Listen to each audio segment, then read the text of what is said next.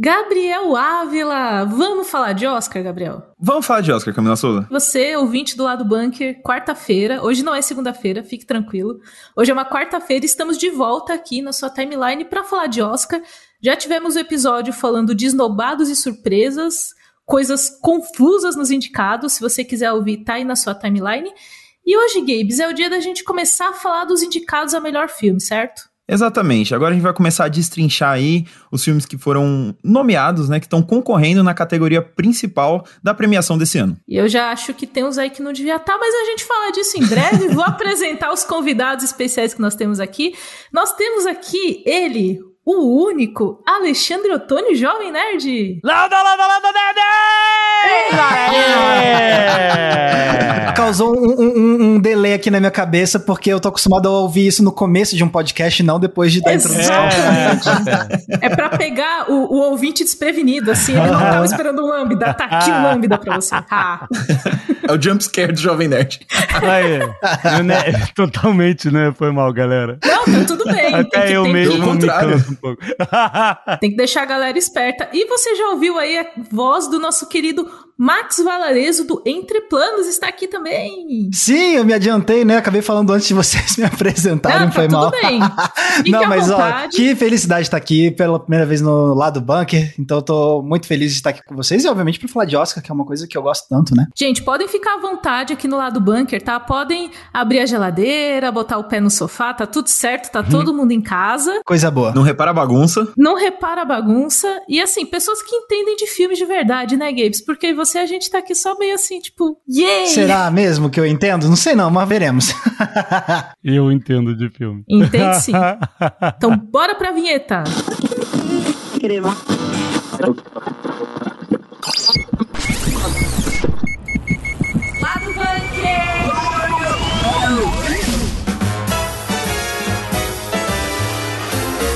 Meu querido, nós vamos falar de três filmes nesse programa, porque assim, o indicado ao melhor filme no Oscar, a gente tem 10 filmes que podem ser indicados nessa categoria. Nem sempre a academia indica todos, tem ano que é, são uns 8 ali, mais ou menos, mas esse ano foram 10. Então, assim, vamos dar uma divididinha também para você ficar tranquilinho ouvindo podcast e não ficar assim com muita informação, certo? Exatamente. Pra gente conversar com calma, né? Porque os indicados a melhor filme desse ano estão bastante ali variados. A gente tem. É filmes bastante diferentes entre si, então para não ficar muito confuso, a gente decidiu dividir e falar com calma com, sobre cada um deles. Exatamente. Não tem nenhuma lógica na divisão, gente. Eu peço perdão. A divisão foi do tipo ah, vamos fazer assim que eu achei legal. Então, vocês já sabem o jeitinho do lado bunker. Mas a gente vai começar falando de Os Fabelmans. Fabelmans. Não, não sei pronúncia. Os, os Spielberg.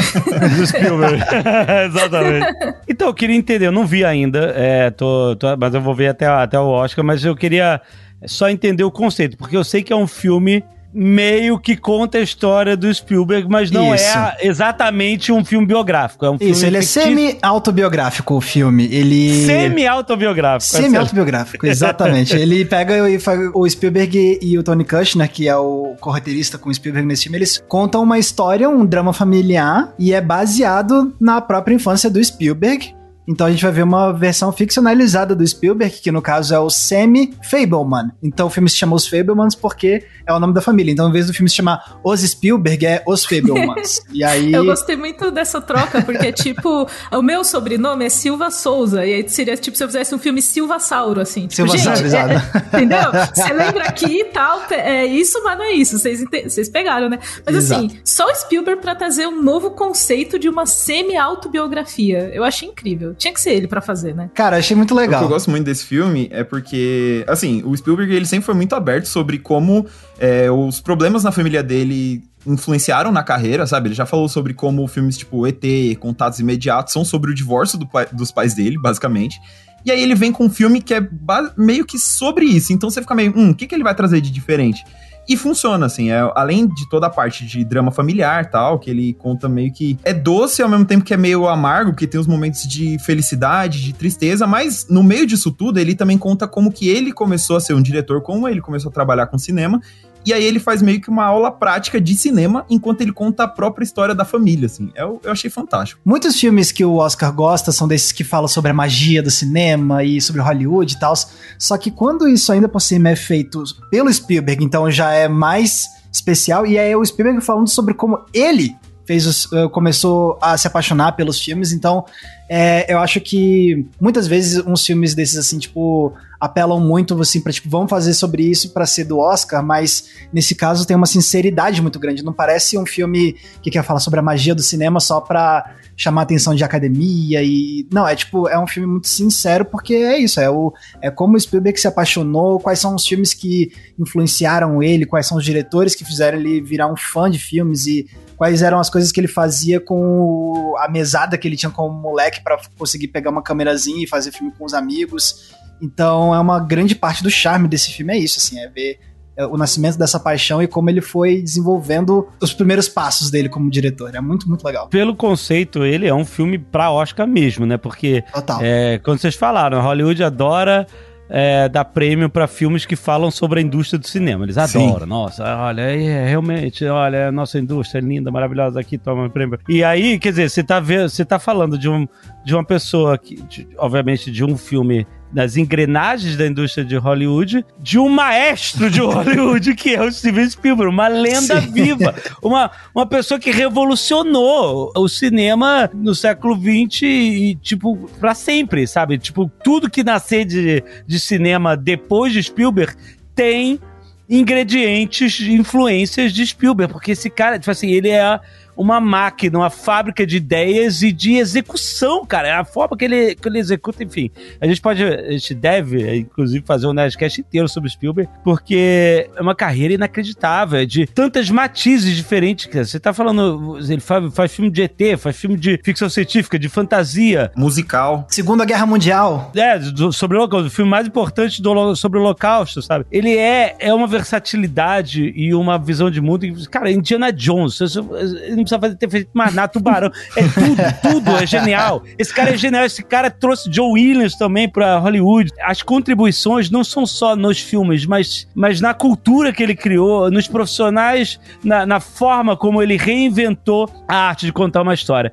Então, assim, pô, a história desse cara sendo contado como um filme que é uma ficção, que tem. Tipo assim, que não é exatamente. Que, aliás, eu acho, parênteses, eu acho a melhor forma de contar uma parada biográfica é isso. Você inventa um personagem fictício que é inspirado em você e você conta só as partes mais maneiras. Exato. Porque o resto é tudo fictício, gente. Você Sim. coloca uma paradinha assim, tipo, e aí, será que ele realmente conheceu tal pessoa? E aí você fica. É. Hum. É. eu acho que isso se encaixa muito na forma como o Spielberg tem de contar histórias, de não ser um filme biográfico, sabe, biográfico que nem todo filme biográfico é exatamente biográfico, né? Ele, claro que eles têm que dançar em volta do tema para poder contar uma história interessante. E o Spielberg é o cara de transformar as coisas interessantes. Por exemplo, vamos dizer que você conhece 30 pessoas na sua vida que foram importantes, mas você transforma essas 30 pessoas em dois personagens. Sim. Sabe? Porque você Sim. não pode traduzir 30 personagens. Por isso, é uma, isso é uma, uma adaptação clássica de, de, de biografia para cinema, para livro até e tal. E o Spielberg fazer isso, tipo assim, ele criar, recriar a história da vida dele como uma ficção inspirada, mas ainda assim uma ficção, é a cara dele, é a cara de, de biografias. É, eu acho que, é assim, o conceito é, é maravilhoso. Eu acho que é um dos favoritos a ganhar, porque, enfim, é tipo um, quase um Lifetime Achievement Award, né? É, total. Sim. Tipo isso. Eu, eu acho muito legal porque isso que você falou, Ale, Hollywood deve muito pro Spielberg. Muito, muito, muito, de muitas formas. E essa celebração eu acho muito legal. Primeiro, que vem dele contar a história dele. Então, acho que é uma oportunidade muito legal você conseguir fazer isso.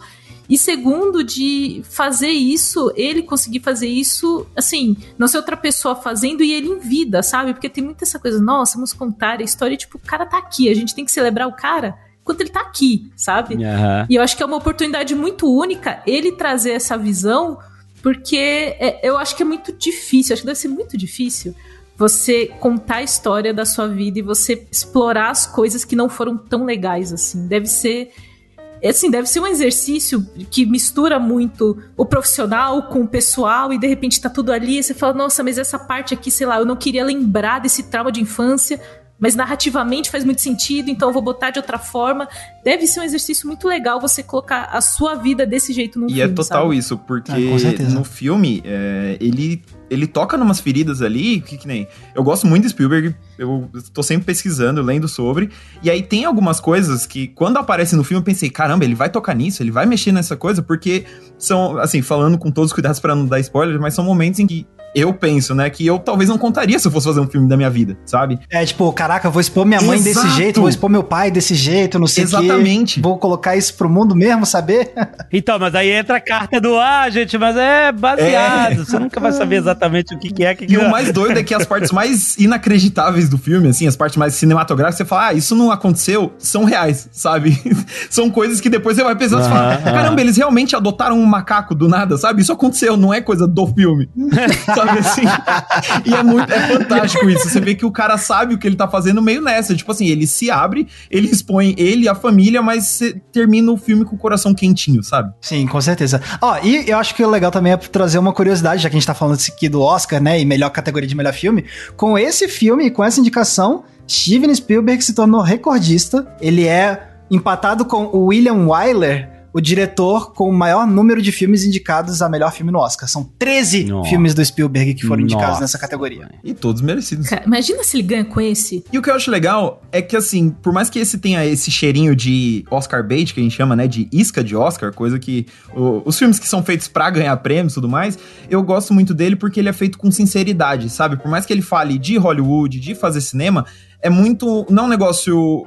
Não é uma piada interna, sabe? De, em que a, a, a indústria pode celebrar como quem diz, olha só, um negócio feito de nós por nós. Não, o, o Spielberg, a parte de cinema, da, do amor dele pelo cinema, é meio que um convite, sabe? Ele meio que fala, ó, oh, isso aqui é importante para mim, eu amo isso daqui e eu quero compartilhar com você. Então ele cita filmes, ele cita diretores, que nem o Max estava falando, não é de um jeito, tipo assim, ah, se você não conhece tal diretor, você vai ficar boiando. Não é isso, é tipo, se você não conhece, vai atrás porque vale a pena, mano. Isso vai mudar sua vida igual mudou a minha, sabe? E isso é muito contagiante. É uma energia assim de também de não ter essa arrogância em contar a própria história, né? Do tipo, olha como eu sou incrível, olha como eu sei de todos os diretores, não sei o que, sabe? Isso você falou, Camila, é muito legal, porque é isso, sabe? Por mais que seja um filme baseado na vida dele, ele ao mesmo tempo não é um filme que passa a impressão de ser autoindulgente, porque ele é tão quase terapêutico pro Spielberg, claramente, né? Que ele tá usando aquilo para processar certas coisas que aconteceram e o, o, com a família dele, e, e ele tá refletindo,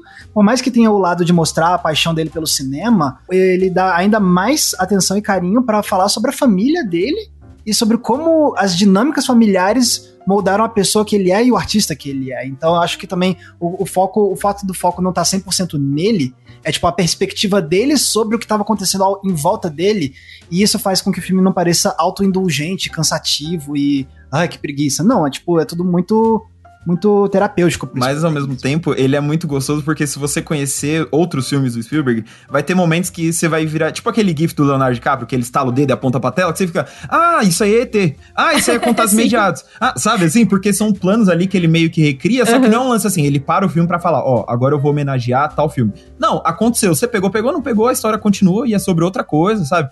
Mas é muito gostoso ver isso, que tipo, ele se celebra de um jeito que não é pedante, sabe? Que não é autoindulgente, que nem o Max falou. Deve ser muito legal você precisar de terapia e fazer um filme. Infelizmente, eu, como jornalista de cultura pop no Brasil, continuarei na terapia. Façam terapia, gente, é bom. Ou faça um filme, não sei. Você pode fazer com Spielberg se você puder. Faça um filme ou faça terapia. Mas é isso, os Fabelmans está disponível no cinema, então você que tá na maratona do Oscar, dá para assistir, dá para conferir. Pelo que o pessoal falou, vale a pena. Esse aí, eu saí da cabine, eu confesso, sem querer falar com ninguém, porque eu gostei tanto que eu, eu não queria ouvir pessoas... Se alguém não tivesse gostado, eu não queria ouvir falar, sabe? Eu não quero, tipo, não quero saber. Não quero saber, sabe? Eu, eu saí vazado assim porque eu quero, sabe? Eu quis manter essa experiência, esse abraço quentinho que foi esse filme. Se Fablemans foi um abraço quentinho, o nosso próximo filme vai um pouco ao contrário e a gente vai falar de Tar, que é, a, é uma cinebiografia, digamos assim, de uma personagem que não existe. Eu acho esse conceito fantástico porque ele é um estudo de personagem de Lydia Tar, que é uma maestro. A gente começa esse filme quando a personagem tá no auge e aí a gente vai meio que desvendando o que tá por trás de todo esse sucesso, de toda essa gama de, de glamour que envolve ela num estudo de personagem brilhantemente, vou usar a palavra aqui, brilhantemente conduzido por Kate Blanchett, que eu acredito que deve levar a melhor atriz tranquilamente. Tem que dar agora o Oscar pra ela, porque ela é a que mais merece. Porque Mas, ah, gente, tem a cara. Michelle Yeoh, gente. Vocês lembram da Michelle eu Yeoh? amo ela. Vocês lembram? Ah, le- não, legal, mas assim, Kate Blanchett tá dando um espetáculo de atuação nesse filme. Pra, eu daria pra ela. Eu iria com ela também. Eu amo Michelle Yeoh, pelo amor de Deus, não venha na minha casa me chutar, porque eu sei que ela poderia me dar uma surra com tranquilidade, mas... A Michelle Yeoh não vai na sua casa te chutar, Gabriel. Não dá um que tapão tá com os dedos de salsicha assim na cara do Gibbs. Caramba, Gabriel, fiz um filme legal pra você e você tá. Mas assim, eu acho que tem uma coisa que chama atenção em Tar, que é esse estudo de uma personagem questionável, com atitudes questionáveis. Ela não é assim aquela. Tipo, que você tem empatia imediatamente, né? Você olha e fala. Não sei o que achar dessa mulher. Ela faz coisas esquisitas.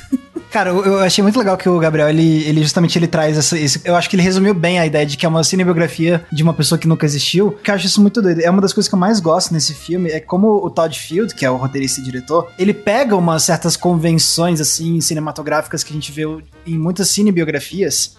Porque cinebiografia acaba virando um subgênero muito que. vira muito clichê, né? E eu acho que ele sabe brincar um pouco com esses clichês. Não que ele tá querendo necessariamente parodiar a cinebiografia, mas ele pega certas convenções que a gente já se acostumou a ver nas cinebiografias e ele vai dando uma, uma certa subvertida no propósito da, da cinebiografia. Ele faz a gente repensar como é que muitas cinebiografias estão querendo meio que. Beleza, a gente vai mostrar o lado problemático do- da personagem ou do personagem famoso, mas no final das contas esse é um filme para celebrar essa pessoa, não sei o quê. E ele pega essa expectativa e leva para outra direção. Então eu acho muito legal como ele brinca com, esse, com essas expectativas que a gente tem com o formato da cinebiografia e acaba sendo tão convincente que quando o filme estreou, teve muita gente ouvindo na, nas redes sociais, assim, que, tipo, viram o filme e depois tweetaram, tipo, nossa, saí de tar, fui pesquisar no Google pra ver o que, que era verdade, o que, que era mentira no filme e depois eu descobri que ela nunca É existiu pra começo de conversa. É total isso. É tudo mentira, parabéns, assim. Mas É. eu, eu, eu vi muito disso também nas redes, Max, da galera assim, mas não é uma cinebiografia, ela não existiu. Como assim? Como Pois assim? é. Você é enganado pelo entretenimento, mas nesse caso de uma forma boa, porque a coisa é tão convincente que a gente se pega pensando, até a gente falando sobre os Fabelmans um pouquinho atrás aqui no podcast, sobre o quão crível é uma cinebiografia ou não, né? Também, quanto que dá pra brincar com esse formato e brinca um pouco, inclusive, deveriam brincar mais, que eu acho bem legal. E é bem legal o em Tar, o que eu gostei muito no filme foi, foi justamente isso, como é totalmente um estudo de personagem, sabe? Ela não precisava exatamente ser uma maestro, caberia, eu acho que em qualquer profissão que envolve glamour, sabe? Ela poderia ser uma diretora, ela poderia ser uma escritora, sabe? É, mas como tá no universo da música, o filme se aproveita disso de um jeito. Ele torna a essência do filme, é, ele torna na essência a, a música extremamente importante, sabe? Porque apesar de dessa história se casar com qualquer outro tipo de arte, de profissão, que quer que seja, o respeito que ele tem com a música, a forma como. é, ele trata como uma grande piada interna, aí já vai ao contrário do Spielberg, é um lance meio assim: se você não entende música clássica, você vai boiar por muitos diálogos, por muitas conversas, mas ao mesmo tempo, é, os altos e baixos, sabe? As, é, muito, muitos dos defeitos e acertos da Tar estão ligados à música, assim. Então, ele te traz para o universo de música clássica, de orquestra, de tudo mais, de um jeito que. É, por isso que eu acho que é até fácil de, de achar que essa personagem realmente existiu, porque parece real, parece incrível, você acredita que alguém viveu tudo aquilo. Ao mesmo tempo em que ele subverte esse, as ideias que a gente tem de cinebiografia e os pontos baixos, dizer assim para evitar spoilers, são coisas que você nunca vai ver numa cinebiografia, mesmo de pessoas que sejam absolutamente problemáticas, sabe?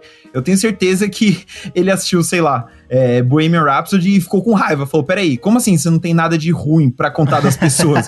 sabe? Tem muita gente nesse meio que é horrível, olha só. E aí ele meio que conta isso, sabe? E faz isso de um jeito muito elegante, assim, sabe? O filme todo, por estar nesse ambiente de música clássica e tal, ele é, ele é bonito de se assistir, sabe? Ele é elegante, eu acho que é a palavra. E acho que nessa que a Kate Blanchett deita e rola, porque ela é a a personificação de elegância. Mas eu queria perguntar só do ponto de vista de quem não viu e para quem tá ouvindo a gente e não viu e pode se interessar em ver o filme, é você falou uma hora, ah, tem umas paradas, você vai boiar lá que estão falando muito de música clássica, etc. Aí, por exemplo, eu vou dar exemplo de filmes que falam de atividades que são, assim, pouco comuns ao eixo, né, geral de conhecimento das pessoas. Por exemplo, a Cisne Negro, que é de uma história de uma bailarina, sabe? Tipo, eu não sei nada sobre balé, nunca fui, nunca vi, etc e tal, mas tipo assim, eu não fiquei boiando no filme. O filme é sobre ela, sobre a história da personagem, sobre os dramas, etc. Ou então se você for o Gambi da Rainha, eu gosto de xadrez, mas quem não gosta de xadrez, ah, entendi. Não precisa entender xadrez para você ver, porque não é sobre xadrez. Xadrez tá lá e etc.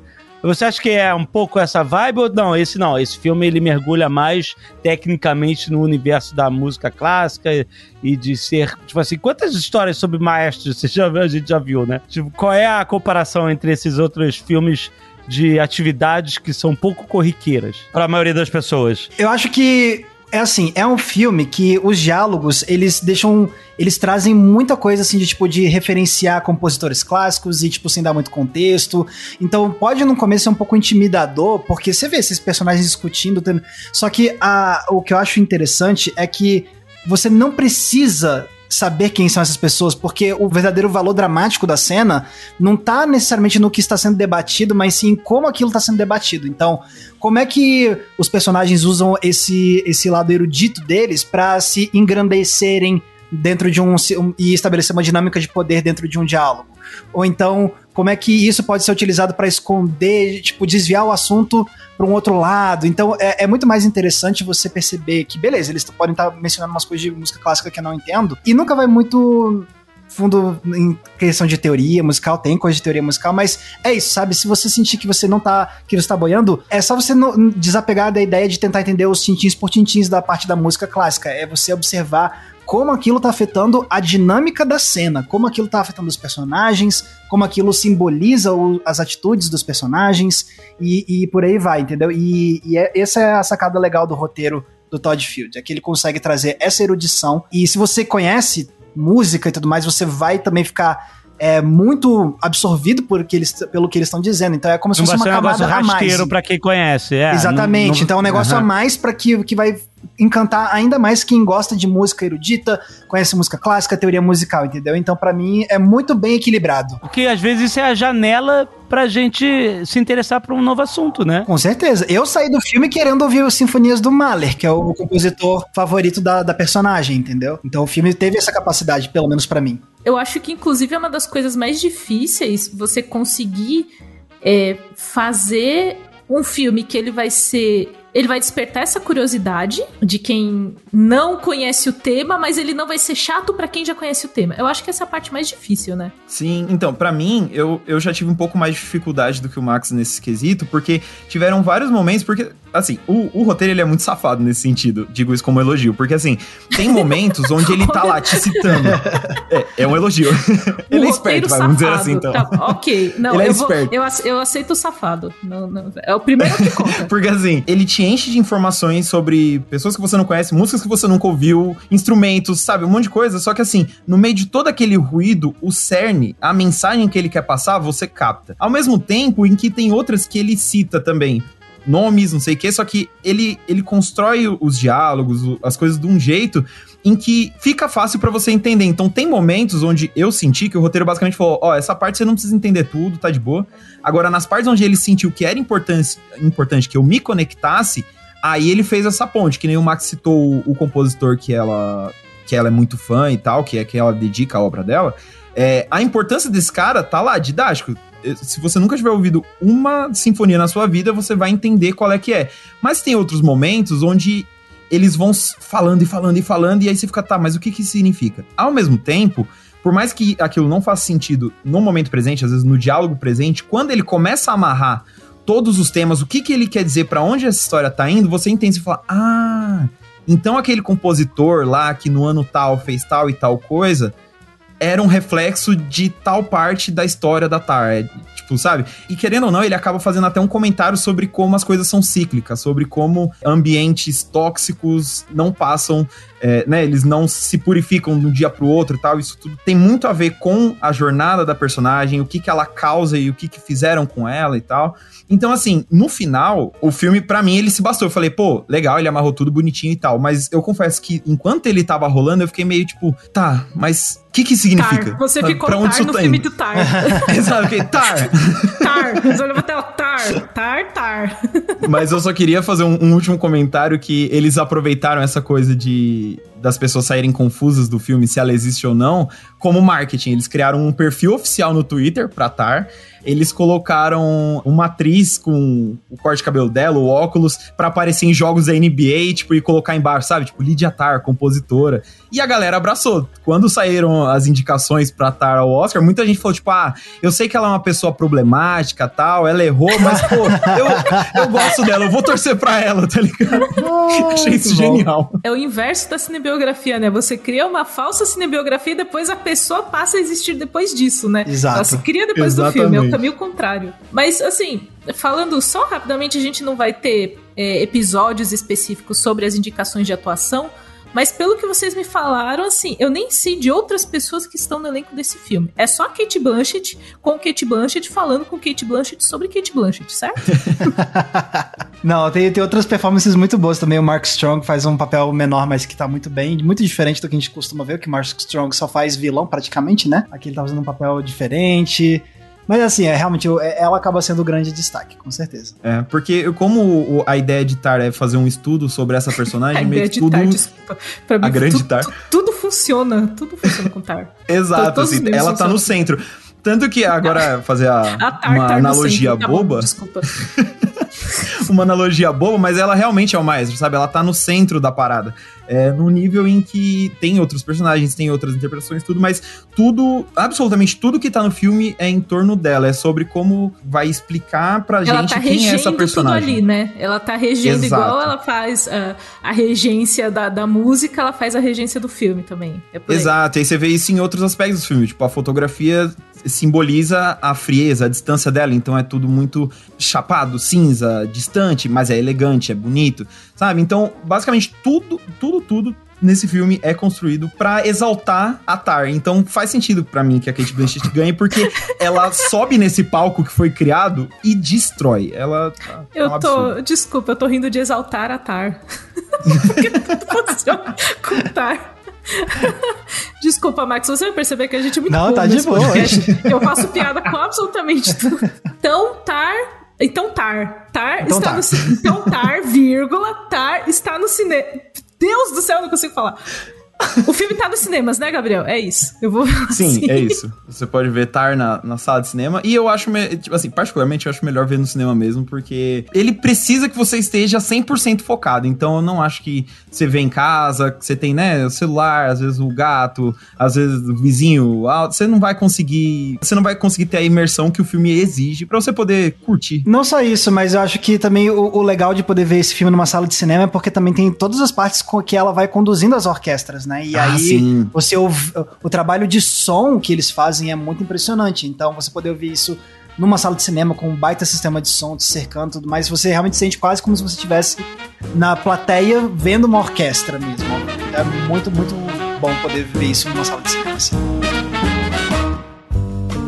Então, nesse clima, a gente chega aqui no, no último filme que vamos falar neste episódio do Lado Bunker, porque teremos mais em breve sobre o Oscar. Mas a gente falou de Tar, agora a gente fala do Avatar. Avatar. É, olha, piadinha do Silvio Santos, aê, minha gente. É, é. Enfim, Avatar, O Caminho da Água. Eu falei no, no episódio do lado do bunker que pra mim o caminho da água era infiltração. Talvez estivesse com infiltração na minha casa. Mas pra mim, assim, a gente, sei lá, tava saindo água numa, numa tomada, a gente descobriu que o negócio era dois quartos depois. Então, pra mim, o caminho da água é a grande infiltração de James Cameron em Hollywood. E assim, gente, tá aí o Caminho da Água. Demorou muito para ser esse filme, tava quase assim virando lenda urbana. Vai ter, não vai ter, talvez, não, não sei.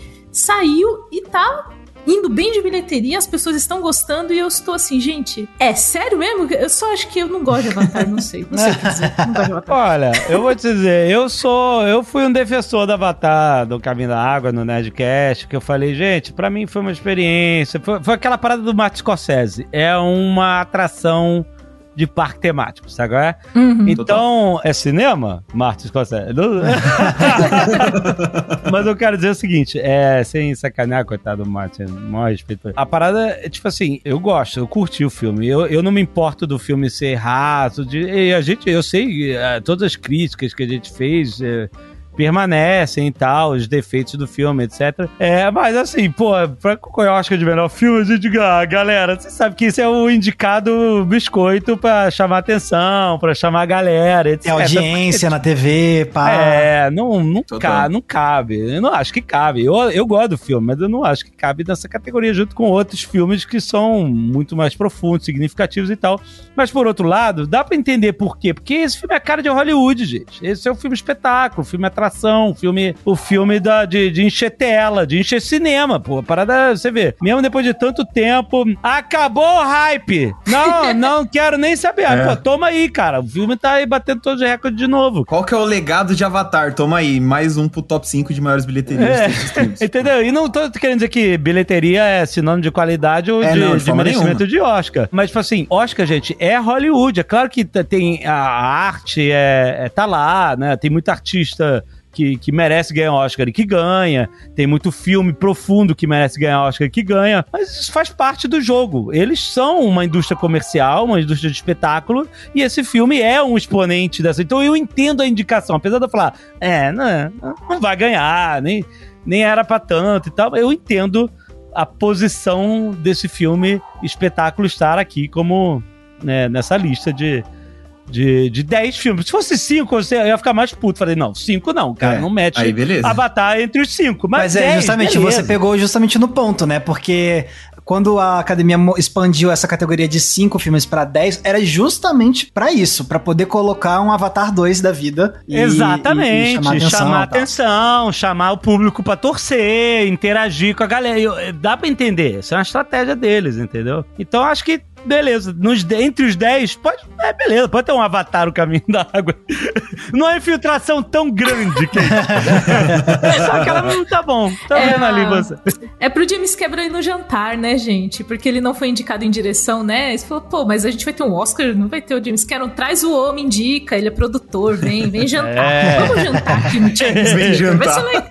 É legal, é, é o... E assim, e dá pra colocar no cartaz, né, o indicado Oscar Avatar 2, né? Que é o que a gente É. falou, que mesmo que você não ganhe, que você não seja o filme que tá ali na frente, entre os favoritos, mas só a indicação já é um prêmio, né? Sim, Mas isso, isso dá um boost. eles vão poder colocar do vencedor do Oscar, porque eu acho que efeitos visuais não tem como. Ah, sim. Não tem pra mais ninguém Não nessa tem categoria. jeito. Esse aí, se não levar, é roubado. Esse aí, se não levar, é Pra roubado. mim, eu- assim, a experiência que nem, o- que nem o Alexandre tava falando, assim, assistir Avatar foi muito legal porque, tipo, pô, um filme, eu achei pelo menos a ação muito boa, sabe? Espetáculo mesmo. Quando começa a piração de dar rolê com baleia, eu simplesmente me soltei na, na cadeira e curti, sabe? Eu falei, mano, é isso. Também. Eu vou É nadar isso com essa aí. galera, tá ligado? É, E total. porque é isso, é o, é o espetáculo, é o visual. E meu cérebro, a cada cinco minutos nessas cenas, ele voltava. Nada disso existe. Nada disso existe. Esse planeta não existe, essa criatura não existe, nada disso Você existe. ficou se forçando a ser cético no cinema, Gabriel. Como Não, assim? aí é que tá. Que tristeza, é ao cara. Que contrário.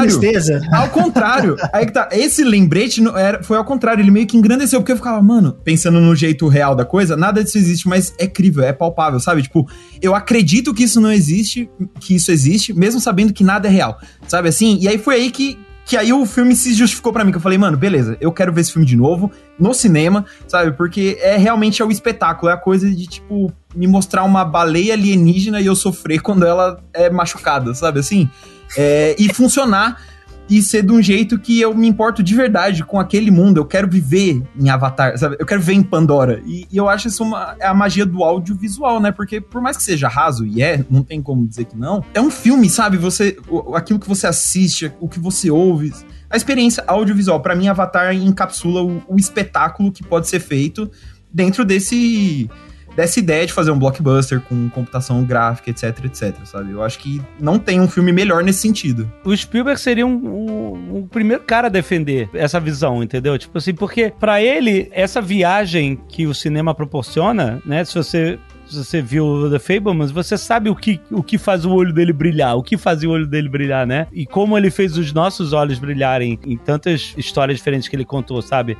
O cinema, é, ele pode te encantar sabe? Ele, ele, tá, ele uma, uma, uma mídia visual e o Avatar e essas criações do James Cameron e do Spielberg também e tal, elas são são criações que usam essa característica dessa mídia, dela ser visual, audiovisual, eles levam a um, a um expoente máximo, sabe? Tipo assim, de, de como usar a tecnologia a serviço da, de fazer os seus olhos brilharem, entendeu? Sim. E, enfim, o resto, que a gente pode discutir o roteiro, claro, tem roteiros e roteiros, mas assim, Avatar tá nessa posição, entendeu? Então, eu acho que o Spielberg seria o cara a defender que a, a indicação de Avatar a um Oscar de melhor filme, sabe? E uma coisa que eu acho legal assim também é que também é um, é um, é um filme que ajuda a realizar mais do potencial do, do primeiro filme, porque é assim, isso já é da minha perspectiva de, de sentir que, beleza, ah, Avatar 1, ok, legalzinho. Mas sabe, tinha tanta coisa que eu sentia falta no primeiro que eu acho que esse conseguiu dar vazão. Então, tipo, você sentir uma, uma conexão maior com aquele mundo, você sentir que existe algo até meio de transcendental nessa natureza, e você poder explorar aquilo, respirar esse mundo, acho que foi muito mais legal. E também, obviamente, a evolução dos efeitos especiais. Então, acho que, que é aquele negócio. O Avatar foi um, um, um marco muito singular quando saiu o primeiro. E agora ele, ele mostra assim, tipo, ah, beleza, passou 13 anos, é que nem, que nem tava o Alexandre falando agora. Tipo, ah, acabou o hype. Ah, acabou o hype, então tamo aqui.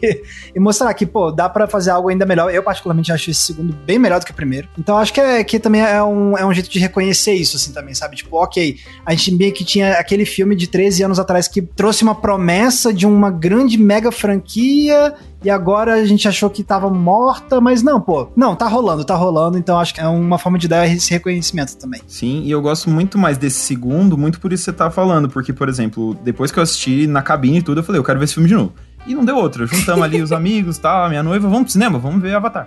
Meu, terminou o filme, a minha galera, você escutava o pessoal soluçando de chorar alto por conta do, dos desdobramentos do filme. E eu fiquei, eu fiquei, caramba, eu não esperava isso, não esperava que Avatar fosse emocionar, que Avatar fosse causar emoções nas pessoas, porque o primeiro não teve muito disso, né?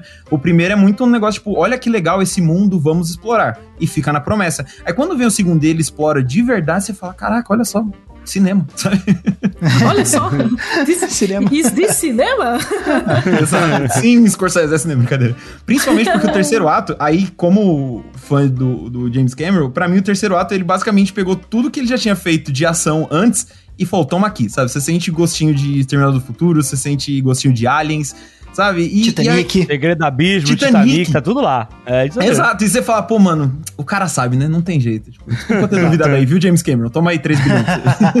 Não, então, e, e, a gente, antes da estreia, assim, eu, eu sou uma pessoa um pouco cética com o Avatar, gente. Infelizmente, mas antes da chegada do, do Caminho da Água, a gente tava até bem assim no, no falando nos grupos da redação, tipo, oh, não, não sei o que e tal. O Games foi na cabine, e quando, quando a gente sai da cabine de imprensa, a gente falou, oh, saí da cabine. Aí já vem a o turbilhão de perguntas. E aí, gostou? Não sei o quê. Eu pensei, ah, o Games vai ter achado mais ou menos. O Gabriel estava assim. Empolgadaço. Eu falei, que? como assim? Você ficou super empolgado com o Avatar, porque é. a história do primeiro eh, não me pega muito, assim. Tipo, eu acho bonito, eu, eu vejo a poesia que tem ali, mas eu acho uma história muito Ai, não sei, eu acho meio sem sal, assim. Inclusive, a gente reviu, né, Gabes, o, o Avatar Foi. no cinema, quando ele voltou nos cinemas. Porque uhum. temos um, um, amigo querido chamado Luiz Carlos Torreão. Um abraço, um grande fã, inclusive, de, do universo de Jovem Nerd. O maior fã é de Avatar vivo. Ele é o maior fã de Avatar que existe. e ele juntou os amigos para rever Avatar nos cinemas quando voltou recentemente. Só ele poderia ter feito isso, porque Assim, eu dormi, o Eloy dormiu, a gente acordou depois, tava acontecendo uns bagulho, tipo, Deus. eu não me pego muito com o Avatar, mas não dá para dizer que ele não é importante, né? Ele tem uma importância muito grande pro cinema e, como vocês falaram, é o James Cameron voltando a mexer com água, né? Porque eu, É. o tanto que eu não gosto de Avatar, eu gosto proporcionalmente de Titanic, entendeu? Então, assim, é inversamente proporcional, assim. E eu adoro Titanic. E aí, assim, pô, é o James Cameron mexendo com água de novo e tal, e fazendo, deixando a Kate Winslet batendo o recorde de ficar embaixo d'água por não sei quantos É. minutos lá. Gente, que é sempre essa renovação do cinema, né? Sempre, acho que nesse podcast a gente falou do, do Spielberg também. Acho que Spielberg e James Cameron, quando eles fazem alguma coisa, a gente quer ver, mesmo que você não goste muito, sabe? Sim, total. Então é isso, gente. Estamos chegando ao final desse segundo episódio especial do Oscar do lado do bunker. A gente falou de bastante coisa, né? A gente começou com o Spielberg, foi pra Kate Blanchett, aí foi pro James Cameron, voltou pro Spielberg também de novo, É. porque tudo se conecta no cinema, isso que é legal. E eu queria agradecer demais, Alexandre. Muito obrigada pelo seu tempo, por vir aqui bater um papo com a gente. A gente é meio zoneado aqui no lado do bunker, mas é assim mesmo. Imagina, Ô, Alexandre, mas- você tem talento pra esse negócio de podcast, você devia considerar fazer isso profissionalmente, viu? Já pensou em trabalhar com isso? Não, e olha, gente, não se esqueça, a gente só falou de três dos dez filmes indicados aqui nesse episódio. Nos próximos episódios a gente vai trazer mais filmes. né, vai ter outras categorias também, mas é- os filmes de, de indicados a melhor filme, lembrando, vamos cobrir todos aqui no lado bunker especial de Oscar. Exatamente. A gente vai falar de animações também. Você que tá curioso com o gato de botas, vamos falar do gato de botas também. Vamos falar das categorias técnicas, que são muito legais pra gente falar mais ainda de efeitos visuais e dos filmes que foram indicados. E Max, queria agradecer demais sua presença aqui, Max Valarezo, aqui no lado bunker. Muito obrigada por ter vindo, Max. Imagina, eu que agradeço pelo convite, eu adorei bater esse papo com vocês. O Gabriel não vai agradecer, não, que o Gabriel é da casa, o Gabriel já tá aqui o tempo todo. Gabriel, fala mais Ah, do que de nada, tá. Camila? Ah, tá bom, Gabriel, você. Ah, eu nem... Ah, ah. E, e vou falar mais ainda, você que me aguarde. Ah, Gabriel. Até o próximo episódio, galera. Valeu! Valeu, Falou. tchau, tchau.